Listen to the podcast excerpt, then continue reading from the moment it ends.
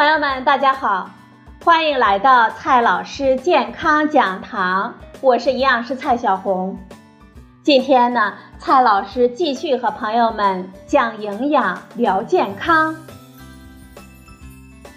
今天我们聊的话题是：水果上的农药，你洗干净了吗？农残一直是我们大家关心的问题，但是呢，有这样一则消息。佛研究显示，食用高农残果蔬可以影响女性怀孕的机会。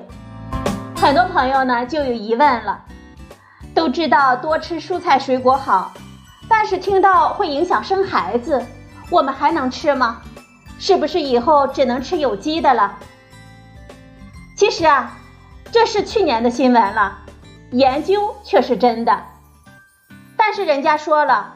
研究的对象啊，不是普通的人群，是正在接受不孕治疗的女性，只是观察到了有关系，但是具体如何影响还没有确定呢。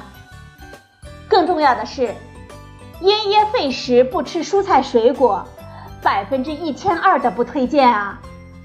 昂贵的有机蔬果也未必是明智的选择，因为有些蔬果的农药残留并不高。正确的清洗处理，就可以减少接触杀虫剂和其他环境的化学物。今天呢，我们就来盘点一下去除农药残留的靠谱的方法。第一个方法，削皮。带皮的蔬菜水果，清洗之后削皮吃。朋友们注意了，即使削皮呀，我们也推荐先洗一下。这也是世界卫生组织在二零一五年给中国老百姓的一个建议：对根块类的蔬菜和水果要彻底的削皮。即便有些农药能够渗入到皮内，也主要分布在表皮。去皮这一招高效又省事啊。第二个方法，流水清洗。世界卫生组织的建议。叶菜和水果要用安全的水浸洗，只说是安全的水，并没有建议用什么淘米水、洗涤剂来洗。冲洗的同时，用手或者是刷子轻轻地搓洗表皮。根据蔬菜种类的不同，清洗可以减少百分之十到百分之八十左右的农药残留。很多人习惯先浸泡。但是大部分农药水溶性的并不好，泡久了反而会适得其反。一般认为，十到十五分钟比较合适的，浸泡时间过长，农残反而会上升。第三个方法，焯水或者是加热。加热可以促进农药的降解，但是有些降解产物或许有害，所以说。焯水是比较好的选择，烫一下就捞出来，水就不要了。考虑到营养流失的因素，焯个一到两分钟就可以了。去皮清洗已经帮你去除了大部分残留的农药了。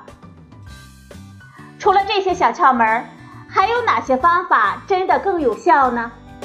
比如说小苏打、贝壳粉，这些真的有用。但是只对一部分农药有用而已。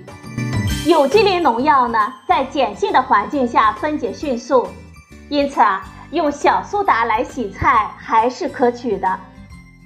美国麻省理工农学院的研究员做过试验，他们用洗涤剂、自来水、百分之一的小苏打溶液来洗苹果，小苏打的效果最好。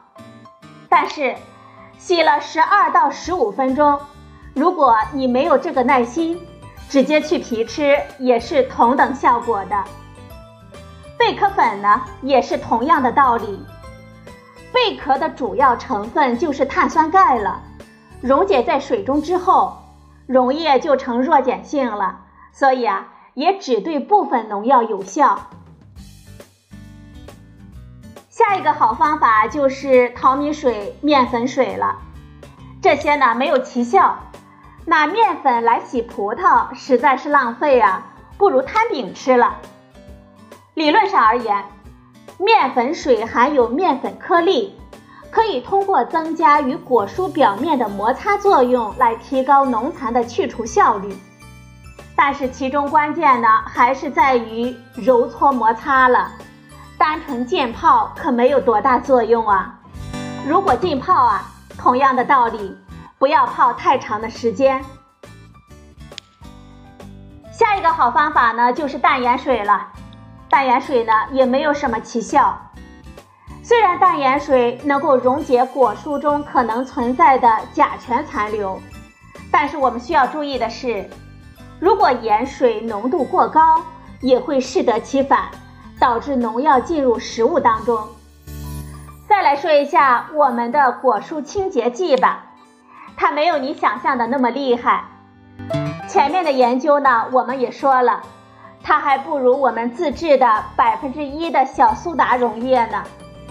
但是对于有些朋友来讲，有点安慰剂作用也是最好的。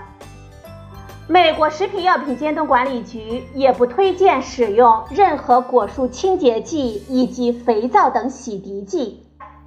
最后呢，我们来说一下昂贵的精品菜有机菜就更安全吗？未必啊，真的未必。绿色和平组织曾对中国八个城市、六个知名连锁超市的调查发现。精品菜同样是农残超标的重灾区。至于有机蔬菜，也不是无农药、更安全的代名词。当然了，不是说用了农药就等于有毒不能吃。化肥、农药或者是食品添加剂，之所以能够被批准使用，都是经过了广泛的安全的评估。规范的使用不会危害我们健康。最后啊，我们总结两句：吃蔬果，我们要好好洗，削皮吃，削掉的皮呢，没啥可惜的。好了，朋友们，今天的节目呢就到这里，谢谢您的收听，我们明天再会。